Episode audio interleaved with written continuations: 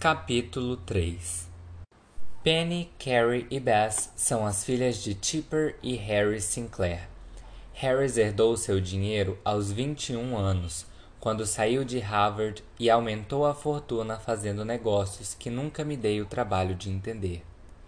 Ele herdou casas e terras, tomou decisões inteligentes no mercado de ações, casou-se com Chipper e a manteve na cozinha e no jardim Exibia-a usando pérolas em veleiros.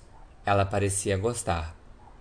O único fracasso do meu avô foi nunca ter tido um filho homem, mas não importa. As filhas do Sinclair eram bronzeadas e afortunadas, altas, alegres e ricas.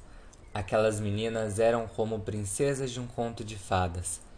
Eram conhecidas em Boston, Harvard Yard, Martha's Vineyard por seus cardigans de cachemira e festas grandiosas. Foram feitas para virar história. Foram feitas para ser princesas e estudar nas melhores escolas, ter estátuas de marfim e casas majestosas. Meu avô e Tipper amavam as meninas e não sabiam dizer quais delas amavam mais. Primeiro Carrie, depois Penny, depois Bess, depois Carrie de novo. Eles tiveram festas de casamento espalhafantosas com salmão e arpistas, netos loiros e cães divertidos de pelo amarelo. Ninguém podia ter mais orgulho de suas lindas garotas americanas do que Tipper e Harris tinham naquela época.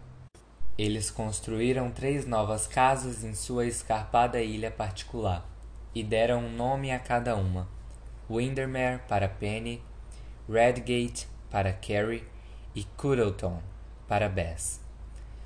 Sou a neta mais velha do Sinclair, herdeira da ilha, da fortuna e das expectativas. Bem, talvez.